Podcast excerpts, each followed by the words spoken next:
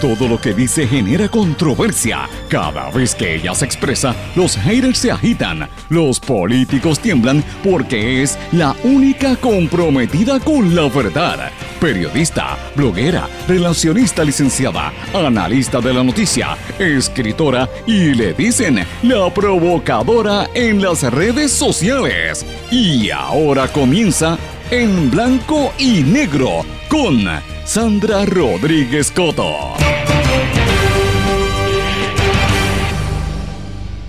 Bienvenidos a su programa en blanco y negro con Sandra. Hoy es miércoles 18 de septiembre de 2019.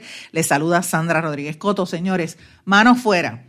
Wanda Vázquez no quiere intervenir en casos controversiales. La pregunta es ¿por qué será? La gobernadora se negó a intervenir en el monopolio que se le está concediendo a dos empresas que se van a unir para controlar las navieras, todo lo que entra y se consume en Puerto Rico. Ustedes saben que lo hemos venido denunciando desde el domingo. También dice que no se quiere relacionar, no quiere ni tocar con una vara larga la controversia por el convenio colectivo entre los celadores y la Autoridad de Energía Eléctrica. Señores, sorprendida de la frialdad de Jensen Medina, esto dice una amiga de la mujer víctima de feminicidio, Arelis Mercado Ríos, opina que el acusado debe pedir perdón a la familia. Y hablando de muertes, señores, los vivos no pueden llorar a sus muertos. Sigue el caos y el horror en el cementerio de Lares, que colapsó desde el paso del huracán María. Parece que está como si el huracán hubiese pasado ayer. Amigos, y somos 9 millones de boricuas, 6 millones allá y 3 millones aquí, según los más recientes datos del censo. Según el censo, los puertorriqueños son el segundo grupo hispano más importante en la nación americana. Señores, tenemos estas y una serie de noticias importantes internacionales que no se las puede perder en el análisis de hoy en blanco y negro con Sandra. Como todos los días, le doy las gracias por su sintonía eh, y también agradezco al equipo de, trabajo que, hace posible la transmisión de este programa a través de distintas emisoras. Este es un programa sindicalizado que, como ustedes saben, se transmite en todo Puerto Rico y también en la diáspora. Eh, usted lo escucha a través de las distintas emisoras y sus plataformas digitales. Éxitos 1530 AM en Utuado, Adjunta, Sayuya, toda esa región. Cumbre 1470 AM de Orocovis, el 106.3 FM también en la montaña. X61, que es el 610 AM en Patillas, 94.3 FM, toda la región Arroyo, Salinas, Yabucoa. WMDD, el 1480 AM en Fajardo y toda la zona este y noreste de Puerto Rico y obviamente nuestros vecinos de las islas eh, de Vieques y Culebra y de las Islas Vírgenes Americanas y Británicas.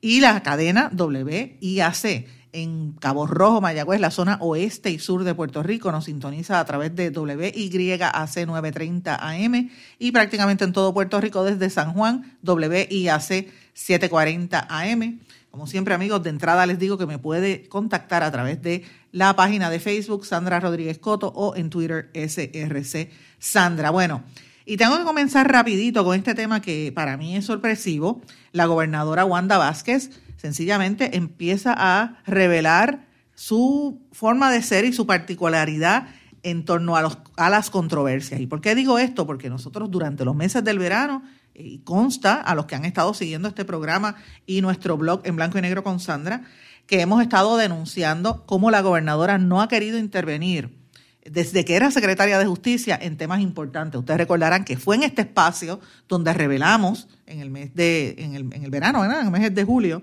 y a principios de agosto, que la secretaria Wanda Vázquez, siendo secretaria de Justicia, se negó a investigar los escándalos y una serie de esquemas vinculantes a la, a la corrupción gubernamental, entre estos el caso de, de ¿verdad? Los, traqueteos por los suministros de ayuda, en el caso de Unidos por Puerto Rico, porque no quería, y dicho por ella en un, mensaje de texto eh, que, lo publicamos, ella no quería tocar a la entonces primera dama Beatriz Nevares, eh, Beatriz Rosselló, ¿verdad? Esposa de, de Rosselló Nevares y tampoco quiso intervenir en la investigación por los chanchullos en la Junta del Cannabis Medicinal, reportados precisamente por el secretario de Salud. Eh, y, que todavía están vigentes. De hecho, una de las vinculadas a eso todavía sigue como asesora en la Fortaleza, la licenciada Lavoy, asesora en infraestructura. Y la entonces secretaria de Justicia también se había negado a, investigar lo que está pasando en la Junta de la Farmacia, que por cierto, amigos, pendientes que vengo con más información sobre ese tema en los próximos días. Pero bueno, lo cierto es que ahora Wanda Vázquez, que está en la gobernación, poco a poco deja ver sus colores y ya ha dicho que no quiere tocar ni con una vara larga lo que está pasando con las navieras y lo que está pasando con la Autoridad de Energía Eléctrica. En el caso de las navieras es una situación sumamente seria. En el día de ayer se llevó a cabo una conferencia de prensa eh, que muchos en la prensa cubrieron, otros se sorprendieron por la situación, pero nosotros, como ustedes saben, anticipando, lo habíamos publicado el domingo, sabíamos que esto venía porque era una situación bien controversial porque nos va a tocar a todos, a todos los puertorriqueños en nuestro bolsillo.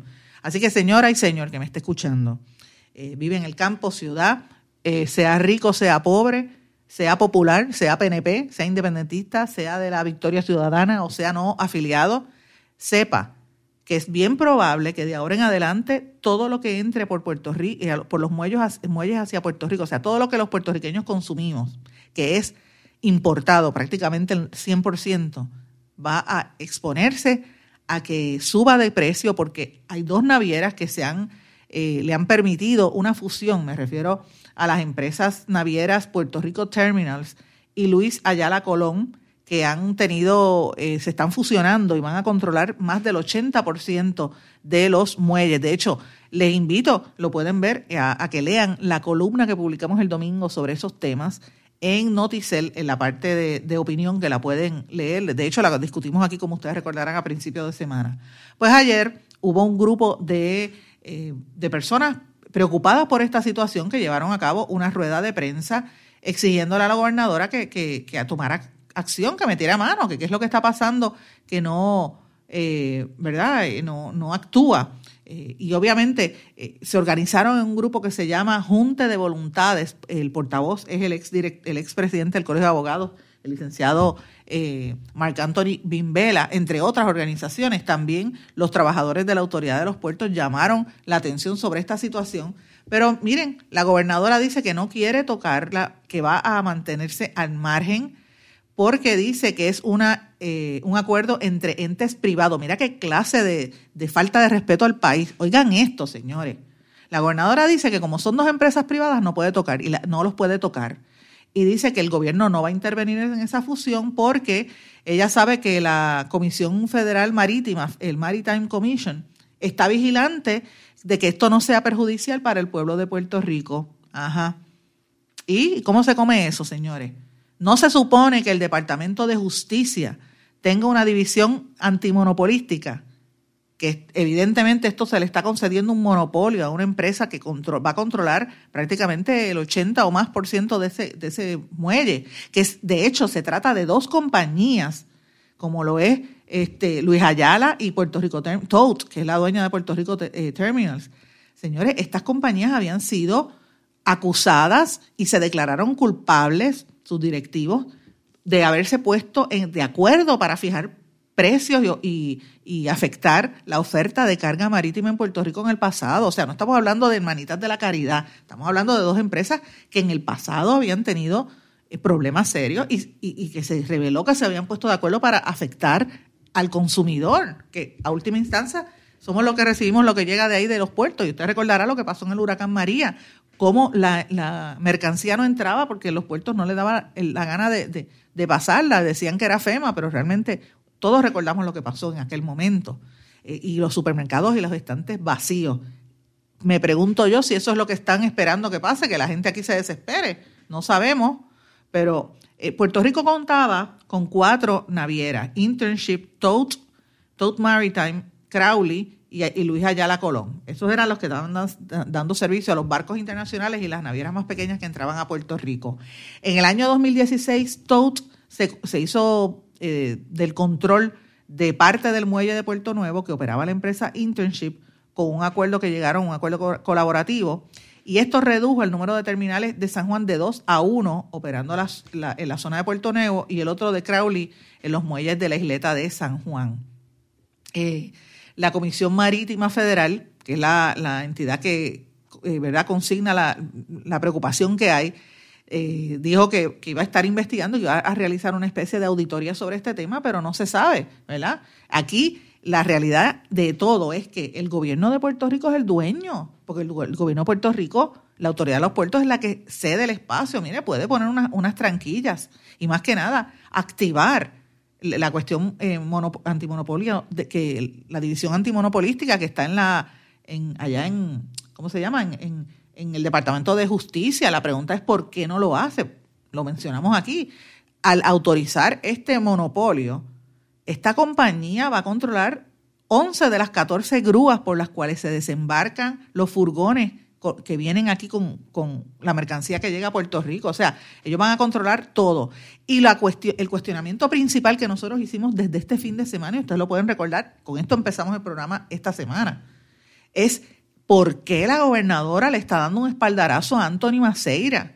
Porque el que sabía esto desde el principio es el director de la Autoridad de Puertos, quien ha sido emplazado públicamente por el representante y expresidente de la Cámara, representante del PNP, José Aponte. José Aponte, y que conste, lo dije públicamente, es el único que ha estado hablando de esto en el, entre los políticos del PNP. La senadora popular eh, este, eh, Rosana López también mencionó algo, el Centro Unido de Tallistas, pero realmente aquí el, único que ha sido vocal eh, fuertemente y consistentemente ha sido José Aponte. No le han hecho caso.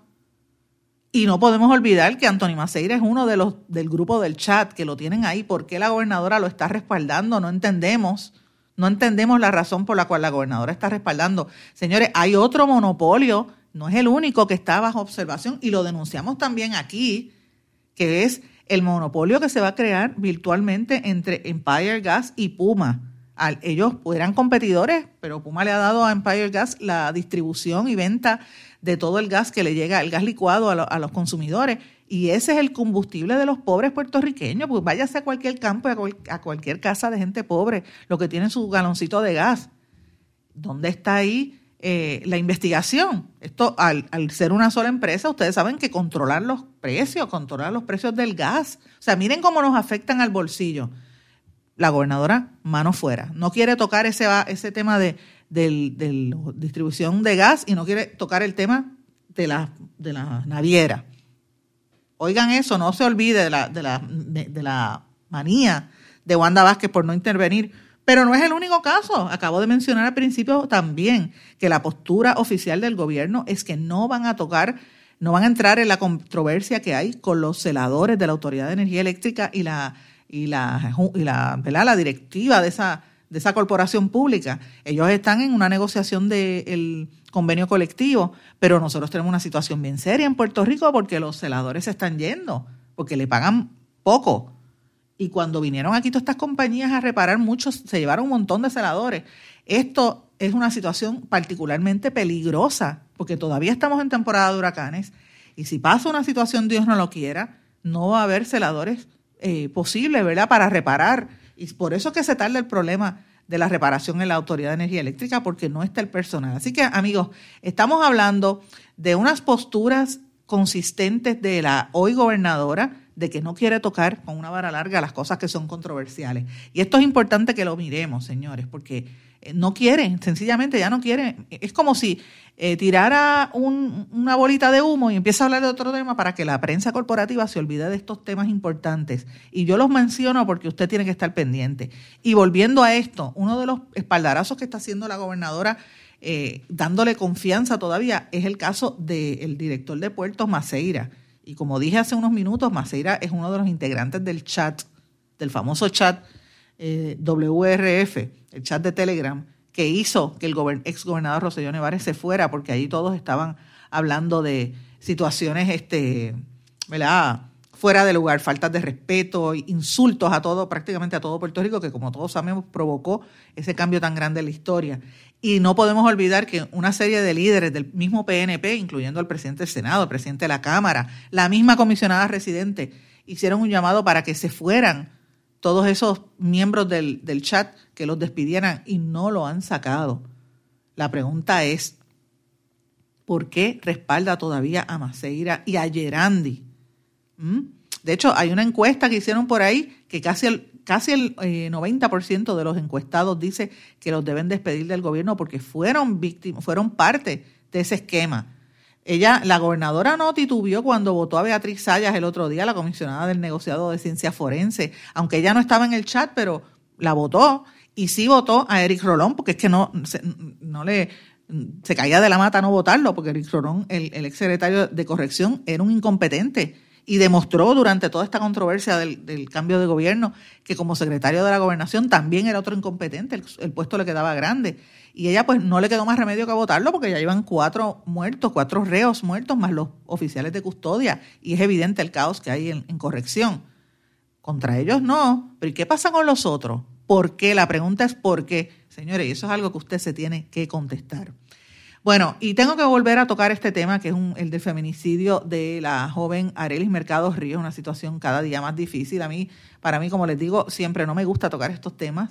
Es, un tema de discusión pública porque obviamente ya ahora empieza el juicio y pues la gente, la gente tiene que cubrirlo. Lo que me molesta, como siempre he dicho, estoy en récord, es el, tema este del morbo y el minuto a minuto. Pero bueno, el testimonio eh, de Joseph Howie García, que era la pareja de Arelis Mercado, eh, que como todos saben fue asesinada en la Villa Marina de Fajardo el pasado 18 de agosto, pues esto eh, obviamente sorprendió a Lisandra Pagán, que se estremeció con ese testimonio. Lisandra Pagán era amiga de Arelis y ella dice que, que, que se estremeció al ver que Jensen, el acusado, prácticamente se mantuvo frío.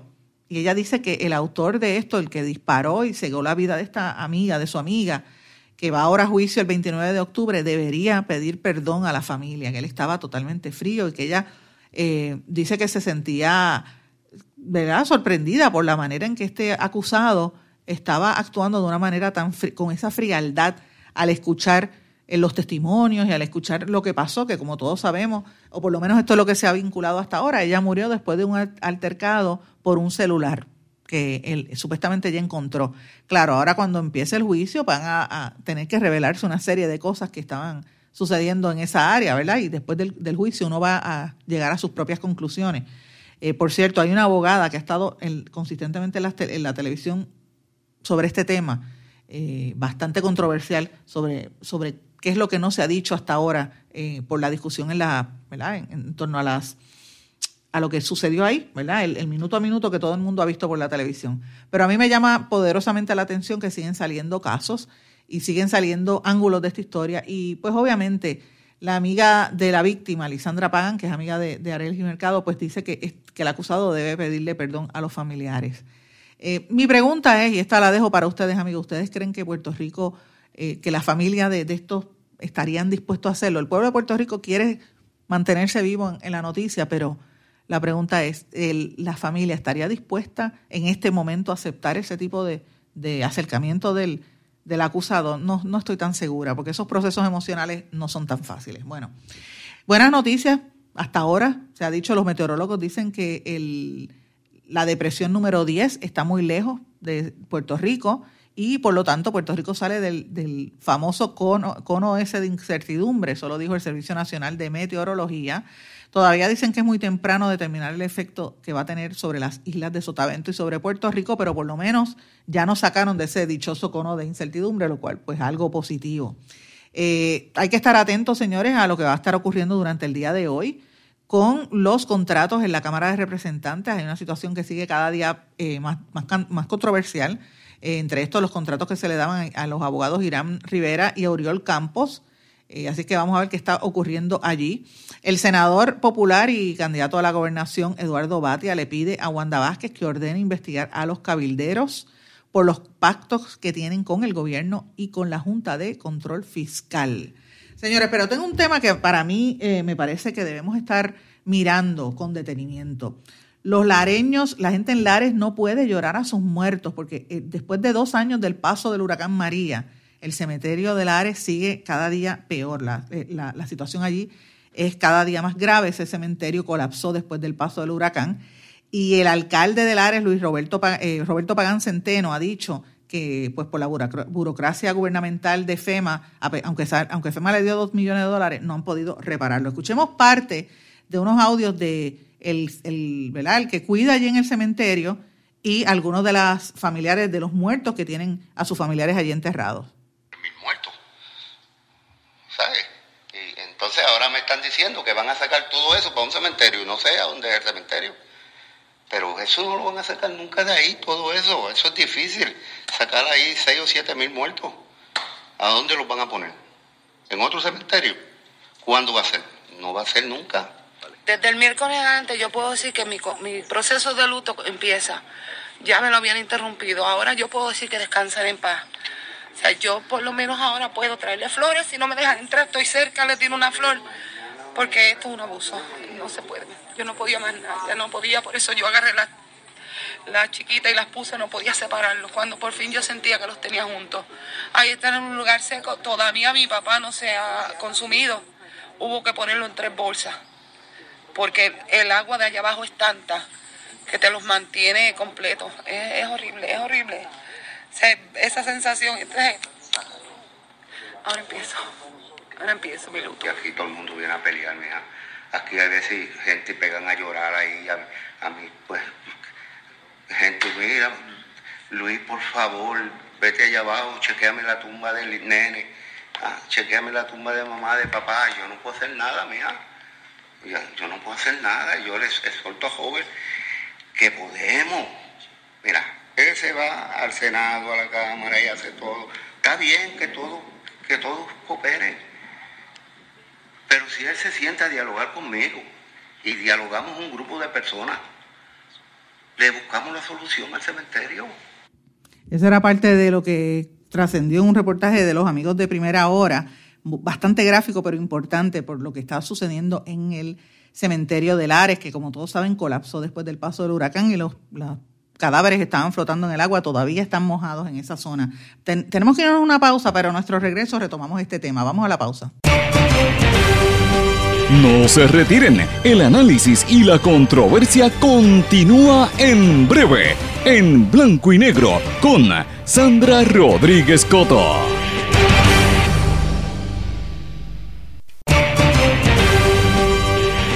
Y ya regresamos con el programa de la verdad, en blanco y negro, con Sandra Rodríguez Coto.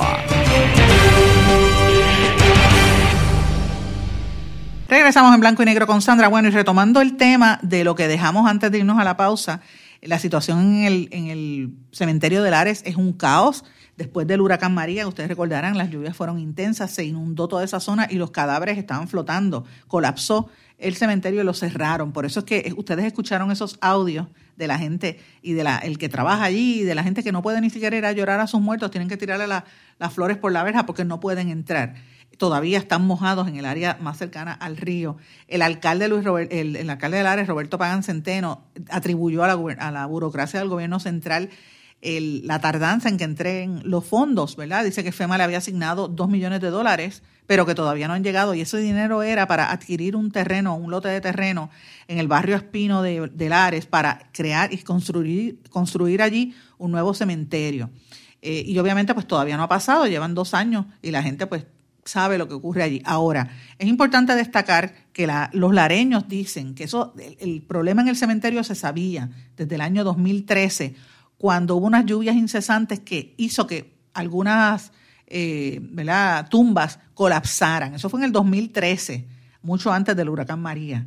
Eh, y ya el municipio sabía desde entonces que el cementerio estaba en una zona inundable. Así que es una situación terrible porque se ha convertido en un pantano eh, y esos muertos no pueden descansar en paz. Bueno, quiero cambiar el tema y voy a hablar de una información que para mí es importante y es lo grande que somos los puertorriqueños. Yo vivo orgullosa de ser puertorriqueña, ustedes lo saben, donde quiera que me paro lo digo y, para mí lo que hacemos es importante y considero a los puertorriqueños que viven fuera de aquí eh, tan parte de este país, de esta nación, como usted le quiera llamar, como somos nosotros los que vivimos en Puerto Rico, porque uno es puertorriqueño eh, según uno lo siente en el corazón, no importa dónde esté.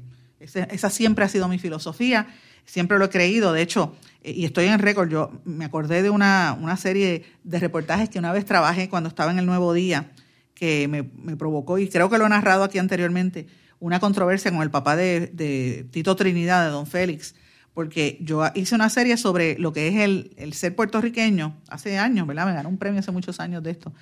Y Don Félix se quejaba de que había un boxeador John Ruiz, que había nacido y se crió en los Estados Unidos, que era peso pesado y que él no era campeón eh, representando a Puerto Rico porque él no era puertorriqueño, él era eh, New Yorker. Él decía que, que como no nació aquí no era puertorriqueño. Y yo le reclamé a don, a don Félix que él se equivocaba porque uno es de donde uno se, se siente. Y de hecho lo dije públicamente y don Félix estaba, después, al, al, tiempo, después del 11 de septiembre, fíjense, ya van a ser casi 20 años, eh, don Félix eh, me, me, tendió la mano y eso pues quedó en nada, pero nunca lo olvido porque es parte de la controversia que siempre ha habido de que quién es de aquí, quién es puertorriqueño. Entonces, por muchos años, cuando los puertorriqueños se iban y vivían en Nueva York y no, no hablaban bien el español, pues había ese rechazo. Pero con el pasar del tiempo nos hemos dado cuenta, y más recientemente después del paso del huracán María, que los puertorriqueños que viven allá son más incluso puertorriqueños que nosotros porque tienen que defender su cultura ante un sistema distinto que a veces los oprime y a veces los rechaza sin, eh, por, ser diferentes.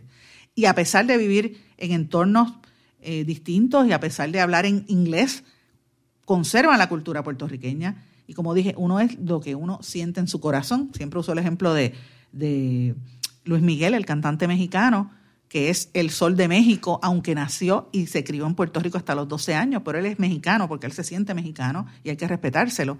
Al igual que el, el fenecido Tony Croato, que era italo-argentino-croata y vino a parar aquí a Puerto Rico y yo creo que ha sido uno de los puertorriqueños eh, más importantes en, torno a la cultura y al exponente, eh, exponente musical, ¿verdad? Y él no era nacido aquí. Así es que, vuelvo y repito, uno es de donde es y, de donde se siente. Pues miren, nosotros somos grandes. Puerto Rico es un pueblo grande que tenemos que quitarnos esa, esa idea de que somos un pueblo chiquito, esa eh, ¿verdad? que nos, nos, tratan de adoctrinar desde la escuela, que yo no sé si ustedes recordarán que decían que eh, cuando uno estudia, historia, te decían, mira, Puerto Rico es pequeño, eh, mide 100 por 35, es la más pequeña de las Antillas, no tiene ríos navegables, y entonces nos enseñan a pensar chiquito. Y el pueblo ha demostrado que somos grandes, hemos, de, hemos tenido éxitos en todo, en las ciencias, en el arte, en la cultura, en la música, por eso tenemos tantos eh, exponentes a nivel internacional. Y es parte de esa grandeza se debe a que los puertorriqueños están hasta en la luna. Un estudio que reveló el eh, Pew Research eh, Center, basado en los datos del censo más reciente, dice ya que en los 50 estados y en el Distrito de Colombia hay 5.6 millones de puertorriqueños, o sea, casi, casi 6 millones allá y 3 millones en la isla, o sea, hay más, el doble de lo que vive en la isla está afuera, lo que, y, que, y lo cual es importante, con, vierte a los puertorriqueños en el grupo hispano, el segundo más grande en la nación americana, detrás obviamente de los mexicanos, pero no comparamos, los mexicanos son 36.6 millones de mexicanos que viven en la nación americana. Eh, y obviamente uno, eso es otro tema aparte, ¿verdad? Uno podrá cuestionar, la mitad de Estados Unidos pertenecía a México, y hay, quien dice que, que están reclamando de dónde eran oriundos, ¿verdad? Pero lo cierto es que actualmente hay casi 37 millones de mexicanos y el segundo grupo latino más grande somos nosotros los puertorriqueños. Ese estudio de Pew Research se basa en los datos del censo del año 2010 y las tendencias de lo que ha ocurrido con el cambio de población hasta el año 2017. Sabemos que ya el año que viene viene el censo, habrá que ver este, dónde para, pero por lo menos hacia eso eh, apunta. El estudio define como puertorriqueño a los hispanos de origen puertorriqueño que se identificaron como tal, de acuerdo al American Community Survey del Censo de los Estados Unidos, que incluye gente de los 50 estados. Eh, y obviamente eso no incluye a los 3.4 millones de puertorriqueños que viven en la isla. Así que eh, el dato podría variar un poquito, podría decir que como quiera es más de lo que hay aquí, pero ciertamente eh, aquí en Puerto Rico hay un poquito más de gente todavía. Eh, porque todavía, según los últimos datos, eran 3.4 millones, pero hay que ver, como hemos dicho anteriormente, aquí ha, bajado la población de puertorriqueños. Así que es interesante. Sin embargo, según el estudio eh, que se hizo hasta ahora, los estados de mayor concentración de puertorriqueños son eh, Nueva York y la Florida, con un 20% de puertorriqueños cada uno, y en tercer lugar New Jersey con un 8%. Eh, sobre la población puertorriqueña, solo el 29% había nacido en la isla, por lo cual un 71% de los puertorriqueños o gente que se considera puertorriqueña son residentes de segunda o de tercera generación. Esto es importante, porque estos son los hijos y los nietos de los puertorriqueños que se consideran puertorriqueños. Otro dato importante, casi un 20% tiene bachillerato, comparado a un 16% del resto de los hispanos. O sea, los puertorriqueños en Estados Unidos somos más educados. Esto es importante saberlo. Eh, y no hay diferencia entre los que viven allá y acá, o sea, el mismo nivel de educación, importante también. Un, casi un 40% compraron por lo menos una casa eh, versus eh, un comparativo, ¿verdad? hay otros hispanos que compran más, el resto de los hispanos compran, cerca de un 47% de los hispanos compran propiedad. Pero los puertorriqueños son más propensos a no estar casados y son más viejos también que el resto de los hispanos, 30 años versus 29. Es interesante eso destacar. Eh, y traigo esta colación porque precisamente hoy, ahora mientras nosotros estamos conversando, se está llevando a cabo una conferencia de prensa importante con una serie de congresistas y senadores de los Estados Unidos. Ahí está eh, demócratas casi todos, Chuck Schumer, Robert Menéndez, Kristen Gillenbrand, Richard Blumenthal, la representante Nidia Velázquez, el representante Jesús García, el José Calderón de Hispanic Federation, Mark eh, Patrick Martin de Piegue Conservation, Elizabeth Colón Rivera de Ponce Neighborhood Housing y otra serie de entidades, incluyendo ahí también a Vamos por Puerto Rico, Boricuas Unidos en la Diáspora y la Puerto Rican Agenda of Chicago, que ahora la está dirigiendo Melissa Mark Viverito, la ex concejala de Nueva York. Eh, mientras nosotros estamos hablando, ellos están llevando a cabo esta conferencia de prensa en Washington para dar a, conocer, ¿verdad? llamar la atención sobre la necesidad de que se asignen con más rapidez los fondos a Puerto Rico. O sea, los hispanos están sacando nuevamente la cara por Puerto Rico y a ellos se les une también eh, todos estos norteamericanos que acabo de mencionar. Y esto es parte de, la iniciativa que tiene la Hispanic Federation, eh, una organización en la cual participa una serie de, de gente importante. Estaba metido también el, el papá de Lin Manuel Miranda, que como todos saben es, una persona altamente política, director de campaña de, unos cuantos allá, eh, y están muy activos. Esto significa, señores, toda esta, esta data que acabo de, discutir con ustedes, eh, significa que en estos días va a haber mucha noticia proveniente de los latinos en los Estados Unidos, particularmente de los puertorriqueños. Les anticipé, y, lo digo ahora, esta semana ya vamos a estar, el viernes vamos a estar nosotros eh, deponiendo en una cumbre de la diáspora puertorriqueña que hace todos los años el Centro de Estudios Puertorriqueños de Hunter College en Nueva York. Y en este caso he sido invitada para participar en la plenaria, la sesión plenaria, que es una de las más importantes, ¿verdad? Junto a la antropóloga, lo modera la antropóloga Yarimar Bonilla y voy a estar con el compañero periodista Oscar Serrano hablando de los sucesos que ocurrieron aquí en Puerto Rico durante el verano. Eh, y obviamente va a haber un sinnúmero de personas allí. sé que hay controversia en torno a esto porque hay una gente que se molesta porque va a estar allí Noel Samot, el, que era oficial de cumplimiento de la Junta de Control Fiscal. También va a estar eh, una cabildera, Yanis Fuentes, que era socia de, José de Jesús, eh, de Federico de Jesús, el, cabildero también en Washington. O sea que ahí va a haber gente a favor de la Junta y también hay gente en contra de la Junta de Control Fiscal. Así que va a haber una discusión de lo más interesante y toda esta dinámica se está dando en los Estados Unidos porque hay un movimiento grande de los puertorriqueños para lograr que se agilicen más que nada la distribución de los fondos que los tienen aguantados, que Donald Trump, como ustedes saben, lo tiene aguantado. Eh, antes de irnos a la pausa, eh, cambiando brevemente el tema, señores, eh, porque les digo, va a haber noticias desde Estados Unidos, por eso es que traigo en detalle todo esto, pero bueno, quiero regresar aquí a Puerto Rico y brevemente mencionar que ofrecieron las, detalles sobre el funeral del fenecido alcalde de Humacao, Marcelo Trujillo. Esto va a ser mañana a partir de las 10 de la mañana en el Coliseo Marcelo Trujillo Panís en, en el mismo municipio. Y obviamente el cuerpo va a ser expuesto a partir de las 10 mañana y el viernes. El viernes va a ser el sepelio eh, y entonces pues todo va a estar, todo el mundo va a estar invitado a, que pase por allí un, alcalde muy reconocido, muy querido por, por todo el mundo porque llevaba muchísimos años, además de ser una persona muy apreciada por todo el liderato político del país. Que descanse en paz el alcalde Marcelo Trujillo. Señores, vamos a una pausa y regresamos enseguida. No se retiren, el análisis y la controversia continúa en breve, en blanco y negro, con Sandra Rodríguez Coto.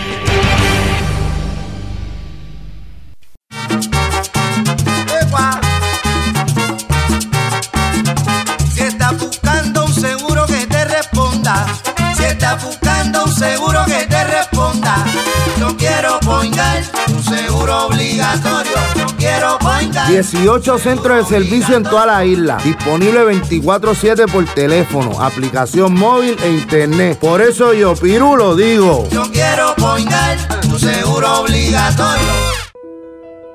¿Sabemos cuántas personas murieron de verdad durante el huracán María? A usted lo escucharon en el momento de mayor desesperación. ¿Todavía siente aquellas noches a oscuras y de incertidumbre? ¿Qué pasó mientras los vientos azotaban y luego en aquellos días y semanas después cuando no había sistema de comunicaciones? Reviva cada minuto con una narrativa real sobre lo que pasó en la bitácora de una transmisión radial, catalogado como uno de los mejores libros del año 2018 por la crítica literaria. Es una lectura necesaria porque no podemos olvidar nuestra historia para que esta no se repita. Bitácora de una transmisión radial, disponible en las principales librerías a través de todo Puerto Rico y en la internet lo consigue en Amazon, en libros787.com y en travaliseditores.com, publicado por Travalis Editores. Quítese el dolor de cabeza con sus obligaciones de contabilidad con los servicios que presta Villalba y Villalba Company, directo, personal y con sensibilidad humana. Lo que se busca en un verdadero asesor de contabilidad para todo tipo de servicios de contabilidad, pago de IBU, pago de nómina, informes trimestrales y anuales y otros. Ofrecen servicio directo personalizado. Villalba y Villalba Company. Para orientaciones, su teléfono el 939-336-5774.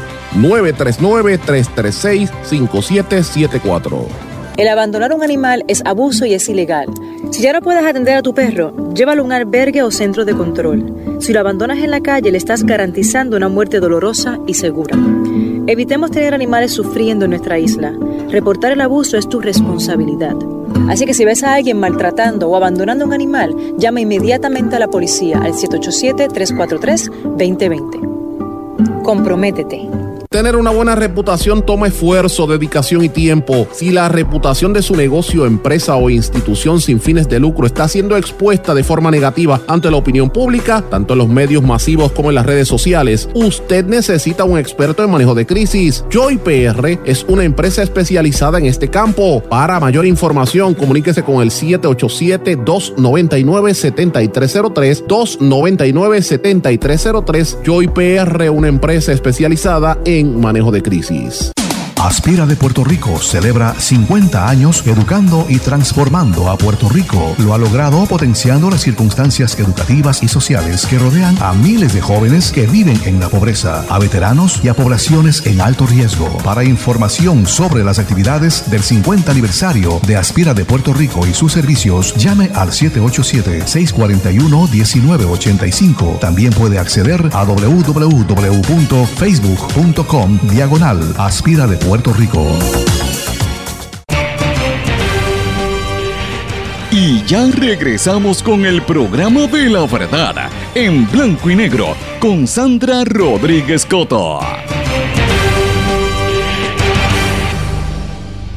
Regresamos a esta parte final de En Blanco y Negro con Sandra. Amigos, tengo que mencionarles, no me va a dar el tiempo hoy a, a compartir con ustedes en lo que proceso unos, unos audios, pero quiero decirles que hoy también se llevó a cabo una conferencia de prensa hace un rato eh, del Colegio San Gabriel, que ustedes saben, yo he estado por años vinculada con la comunidad sorda de Puerto Rico, soy voluntaria y les invito a todos ustedes a que sean voluntarios también. Y hoy la conferencia de prensa fue para anunciar la marcha que se va a llevar a cabo el próximo sábado desde los predios del Estadio Irán Bithorn hasta el Colegio San Gabriel, que realmente son dos cuadras, eh, pero realmente lo importante de esta actividad aparte de ser la actividad cumbre de, septiembre, el mes de la concienciación de la cultura sorda y de la comunidad sorda, es precisamente eso, que haya más intercambio y que la gente empiece a conocer la comunidad y tome conciencia de las necesidades y, de los, y de la disparidad, ¿verdad? Muchas veces las injusticias que se cometen contra los sordos en Puerto Rico. Y yo creo que se ha trabajado mucho para lograr eh, un mayor respeto, mayor eh, accesibilidad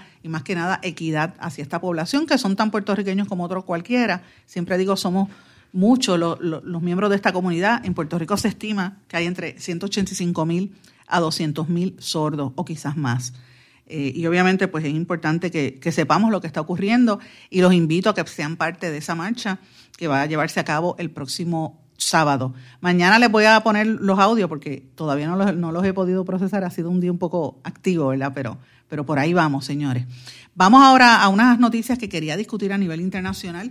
Muchas cosas que están ocurriendo en el resto del mundo, comenzando por los Estados Unidos. El precio de la cuestión del petróleo sigue sumamente eh, volátil. el gobierno de los Estados Unidos, lo hemos estado discutiendo a raíz de lo que ocurrió en La, la, la distribución del petróleo con los ataques que hubo este fin de semana en, en, Arabia Saudí, pues obviamente el precio del petróleo está subiendo. Estados Unidos autorizaron el, uso de las reservas, así que la gente está muy pendiente a lo que ocurre allí, pero están ocurriendo otras cosas en los Estados Unidos y voy a hablar de las mismas. La primera que está, quizás no sea tan importante, pero a mí me llama la atención porque es un tema de periodismo. El diario El New York Times, que es el periódico de récord, como dicen, de la Nación Americana, suspendió su edición en español, el diario que tenían en español, porque dicen que no era rentable. Así que lo suspendieron. Me da, me da mucha pena porque ellos lo habían lanzado en el 2016 para atraer nuevos lectores internacionales, pero no lo lograron.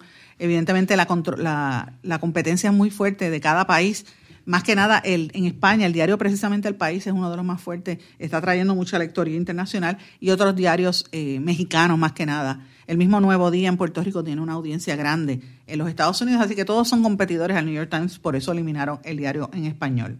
Otro de los temas importantes en la nación americana es que lo que está pasando, las negociaciones, y esto para mí sí es serio, señores, entre Estados Unidos y los miembros que pertenecen a la Organización de los Estados Americanos, la OEA, que están uniéndose y activaron un mecanismo del Tratado Interamericano de Asistencia Recíproca.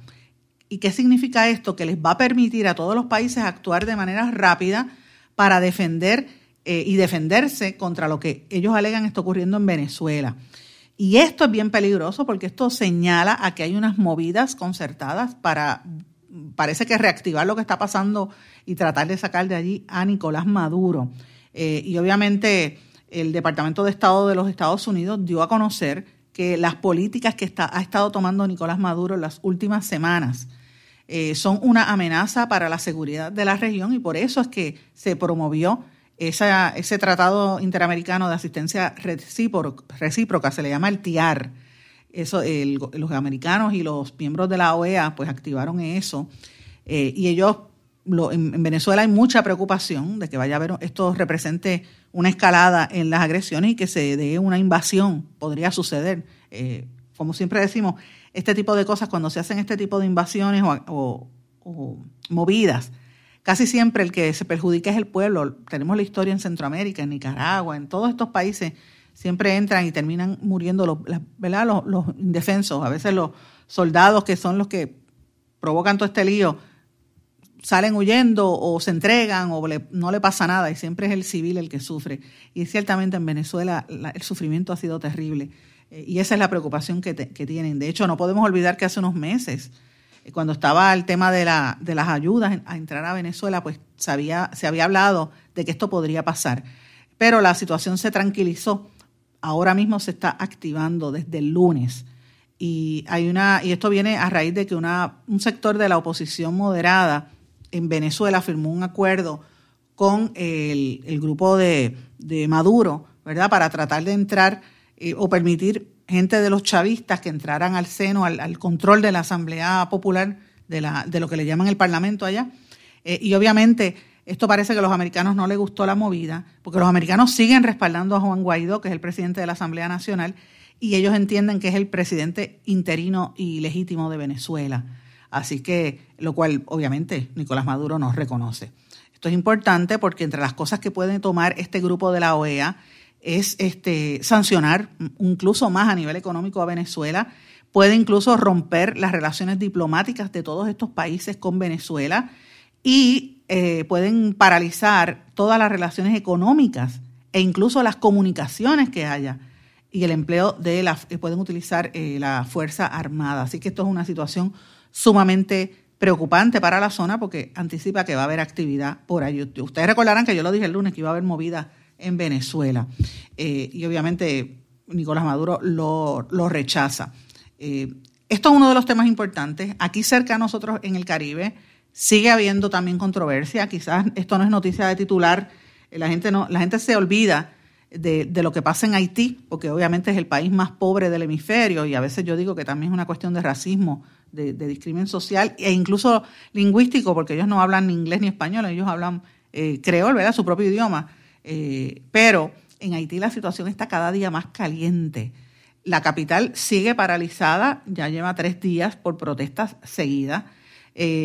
por la escasez de combustible y la gente está desesperada. Cada vez que hay protesta muere alguien, así que ya murió una persona eh, y obviamente aunque las calles por la mañana amanecen vacías, las actividades empiezan por la tarde y esto pues la poca actividad económica se detiene precisamente por estas manifestaciones que cada día son peores. Hace unos meses fueron incluso en el Parlamento y aquí en Puerto Rico no los discutimos. Eh, señores, otra de las cosas importantes que está ocurriendo en, y moviéndome a, América Latina, esto es importante, vuelvo al tema de Venezuela un poco. Ha trascendido que los venezolanos que se han ido de Venezuela, se han movido a vivir en Colombia, pues han creado una, una comunidad bien amplia ya representan el 3.4% de la población total de Venezuela, de Colombia. Esto es importante porque en, Colombia hay 48.2 millones de habitantes, pero ya la, migración masiva de, tantos venezolanos pues ya demuestra que los datos dicen, mira, tenemos ahí casi un 4% de la población eh, y esto pues podría seguir creciendo en la medida en que la gente sigue huyendo de la, de la crisis que hay allí. Si viene una intervención militar en Venezuela, yo les aseguro que esta cantidad de venezolanos en Colombia va a aumentar, y no solamente en Colombia, sino en los demás países.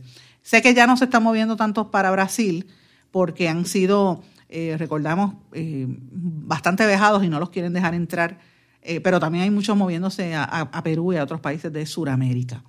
Bueno, y uno lo compara esto con el resto del mundo. Hay un dato que acaba de salir de las Naciones Unidas. El número de migrantes sigue subiendo hasta 272 millones en todo el mundo. Estas son gente que vive, residen fuera de su país de nacimiento. Y esto aumenta porque en el año 2010 los migrantes eran 221 millones y ya vamos por 272 millones y todavía el año no termina. al día de hoy, los migrantes representan un 3.5% de la población mundial, comparado al 2.8% que representaban en el año 2000, según los datos de la ONU, que incluyen estadísticas de censos y otras estadísticas en todas las naciones. En Brasil, después de la que sigue todavía quemándose allí la Amazonas, el presidente Jair Bolsonaro está tratando de cambiar el tema y ahora habla del tema de feminicidio y sancionó, sancionó una ley que aprobó en agosto el Congreso que obliga a los agresores de mujeres a costear los gastos médicos para el tratamiento de sus víctimas. Eh, según esa ley, el agresor tendría que resarcir los, eh, los daños ¿verdad? y pagar en los hospitales públicos por los tratamientos ofrecidos a mujeres que sean ingresadas tras haber sido víctimas de violencia doméstica o familiar. Y Bolsonaro pues no quiere tocar el tema ni con una vara larga.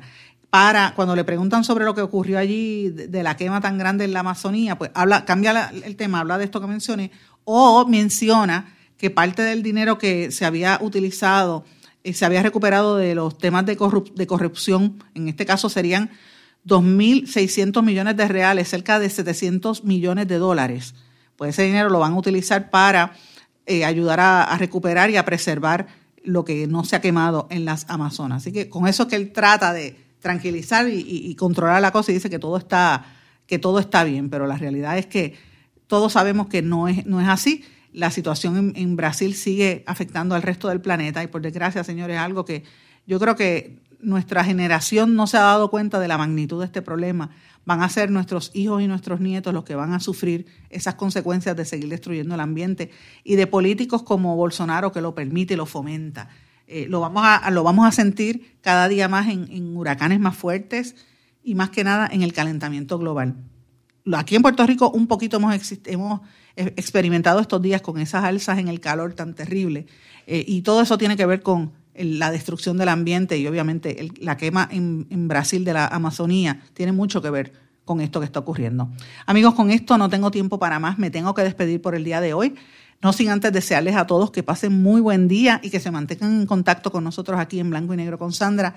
Nos puede escribir a, través de Facebook con ese mismo nombre, Sandra Rodríguez Coto, o en Twitter, SRC Sandra. Que pasen todos muy buenas tardes. ¿Se quedó con ganas de más? Busque a Sandra Rodríguez Coto en las redes sociales o acceda a en blanco y negro.blogspot.com porque a la hora de decir la verdad solo hay una persona en la cual se puede confiar. Sandra Rodríguez Coto en blanco y negro.